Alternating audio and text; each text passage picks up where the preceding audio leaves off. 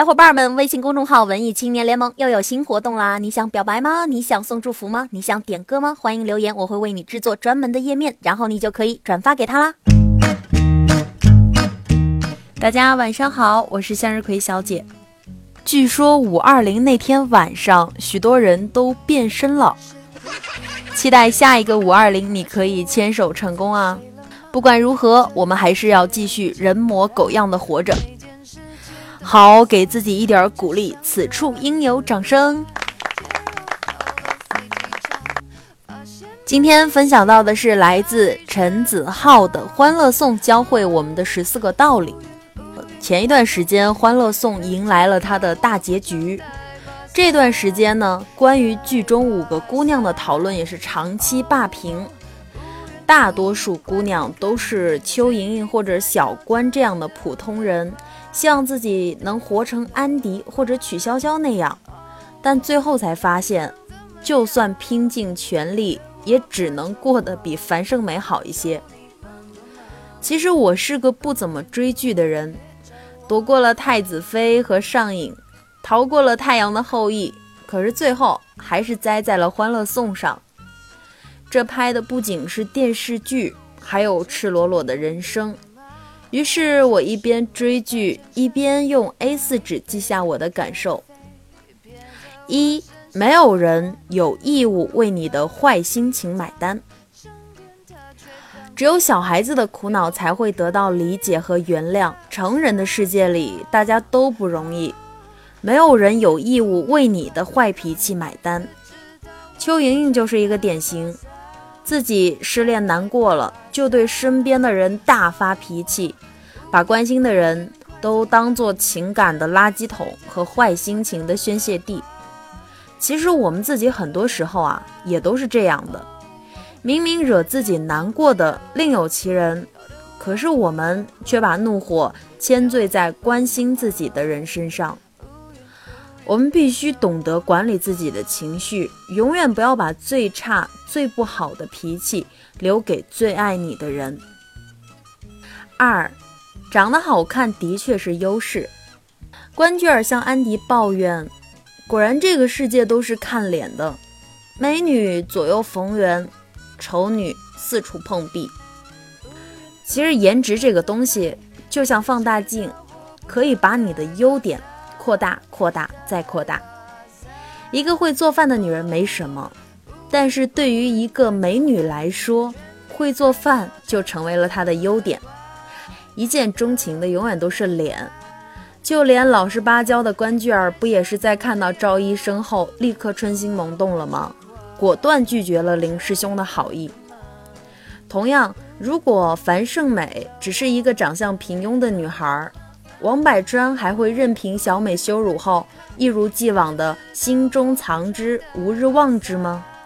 有时你在感情上的失败，不是你对他不够好，也不是自己性格有问题，不是你们之间有太多无可逾越的现实，真正的含义是，你长得不够好看。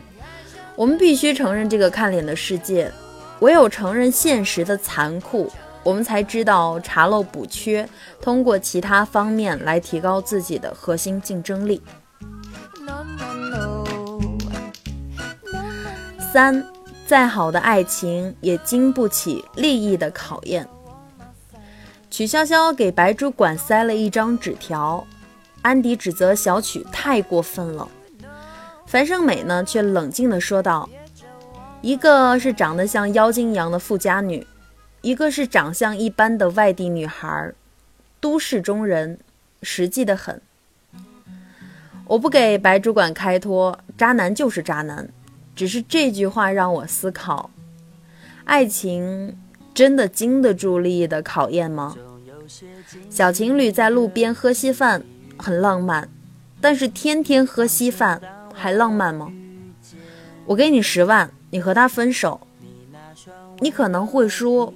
不，但是如果这个价码一直上涨，二十万、五十万、一百万，甚至更多，你还能继续坚守吗？问问自己这个问题。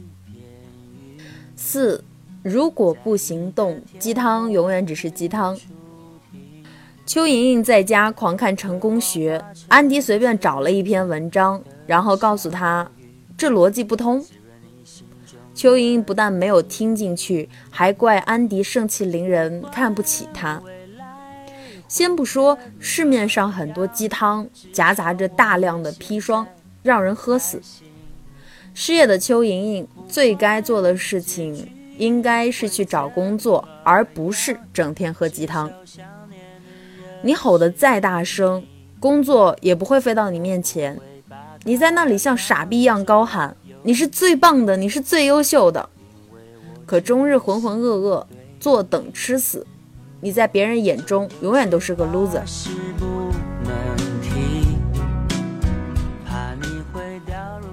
五，不要轻易帮忙。不懂拒绝的小关，因为帮同事的忙出错，然后被经理责骂。小关就觉得好委屈。安迪是怎么对他说的？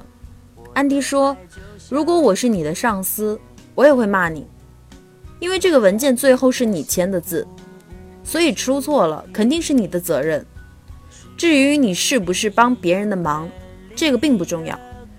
我们生活中也经常遇到帮别人忙的情况，有的时候我们也会有，反正是帮别人做的。”不需要那么认真的想法，但是你的上司只会看到这是你的成果和作品，至于这是不是你帮忙，是不是你的真实水平，没有人会在乎的。所以，我们要么拒绝帮忙，要么倾向对待自己的事情一样认真。六，你可以没见过世面，但是请保持淡定。安迪带小关和邱莹莹去一个豪华餐厅吃饭。安迪客气地问大家：“吃饱了没有？”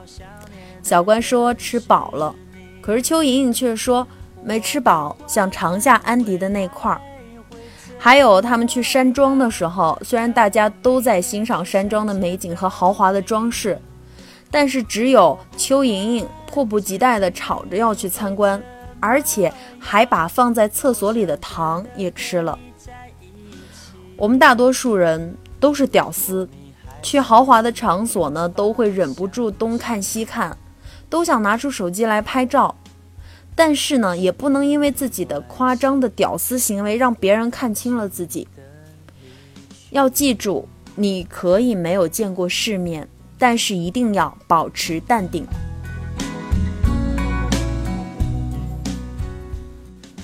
七，善于向优秀的人学习。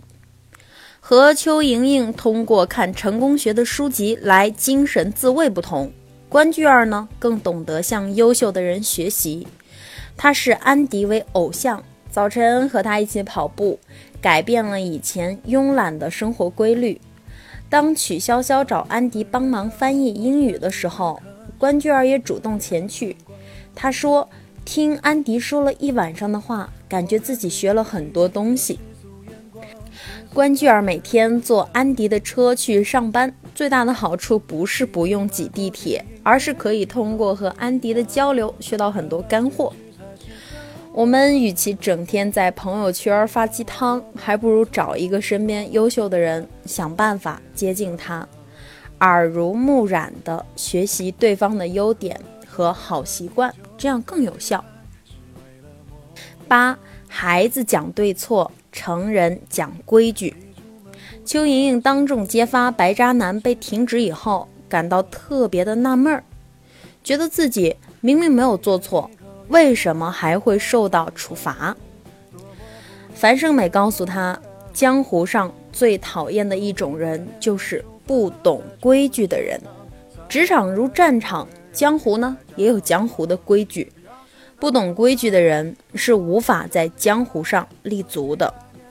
成人的社会有太多的圈子，不同的圈子有不同的游戏规则。身处外围的我们，没有太多的资格去质疑正确与否，我们只有遵循规矩。九，永远不要为了爱情舍弃工作。邱莹莹就是一个典型，会计课不认真上，只知道谈恋爱。工作的时候眼睛也没有离开过白主管。再看看安迪，从来不会因为谈恋爱而影响工作吧？很多姑娘一谈起恋爱来就不管不顾，除了心上人以外，什么都装不下了。但是你别忘了，恋爱呢要谈，工作还是要做。而且这年头，情侣分手的概率比被炒鱿鱼的可能性还要大。男票会中途离场，但积累的知识不会离开自己。在这个世界上。最值得付出时间还有精力的东西，就是投资自己。它不像感情，会让你失望、难过，会让你输的溃不成军，辛辛苦苦，最后却颗粒无收。所以，永远不要为了爱情而舍弃工作，否则到头来很可能是失恋加上失业。十。别高估了自己的人际关系。樊胜美总以为自己认识好多人，总以为那些男人都愿意帮助她。等到需要钱的时候，打了一通电话，却发现没有人愿意搭理他。所以，只有当我们有困难的时候，才能够知道谁是真正愿意帮助自己的人。酒桌上那句“大家都是朋友嘛”。有需要的地方说一声就是了，你听听就好，别当真。与其去扩大自己的交际圈，还不如用心经营那几个真正的朋友。十一，一个家庭就是一个人的宿命。安迪是女王，曲筱绡是公主，而樊胜美更像是一个拼命伪装成公主的灰姑娘。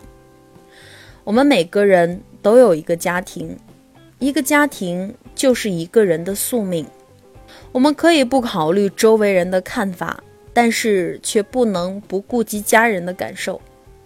为了家人，你不得不放弃去你喜欢的城市；为了家人，你不能完全做你自己。你学习、工作、恋爱、结婚、定居安家，都必须考虑一下你的家庭。我们在社会上生存，比拼的永远不是一个人，而是一个家庭。家庭真的会把我们打回生活的原形。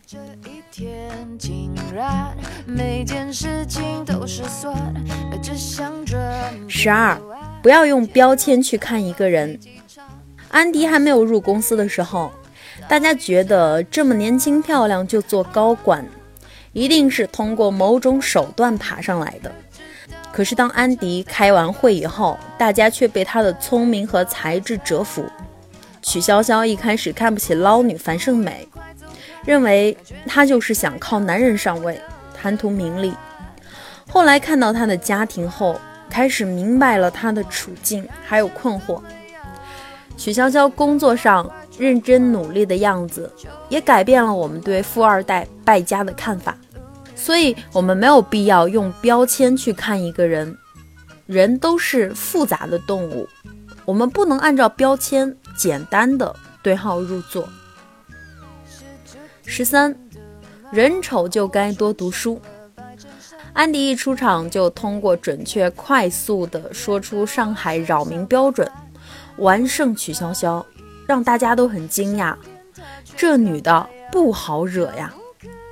安迪对市场准确的分析，也让下属如坐针毡、汗流浃背，感到上司不好忽悠。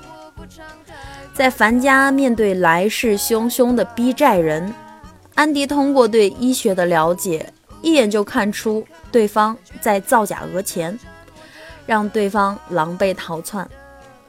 现在这个社会，有的时候不仅需要用拳头，还有口水去解决问题。还需要我们储备的知识。人丑就要多读书。安迪那么美，都在读书，我们还好意思不看书吗？十四，有钱真的很重要，有钱真的很重要，有钱真的很重要。重要的事情说三遍。我们只看到了安迪和曲筱绡的独立洒脱，却忽视了他们是个有钱人。如果曲筱绡是个穷二代，还有个哥哥来分家产，她还能那么洒脱吗？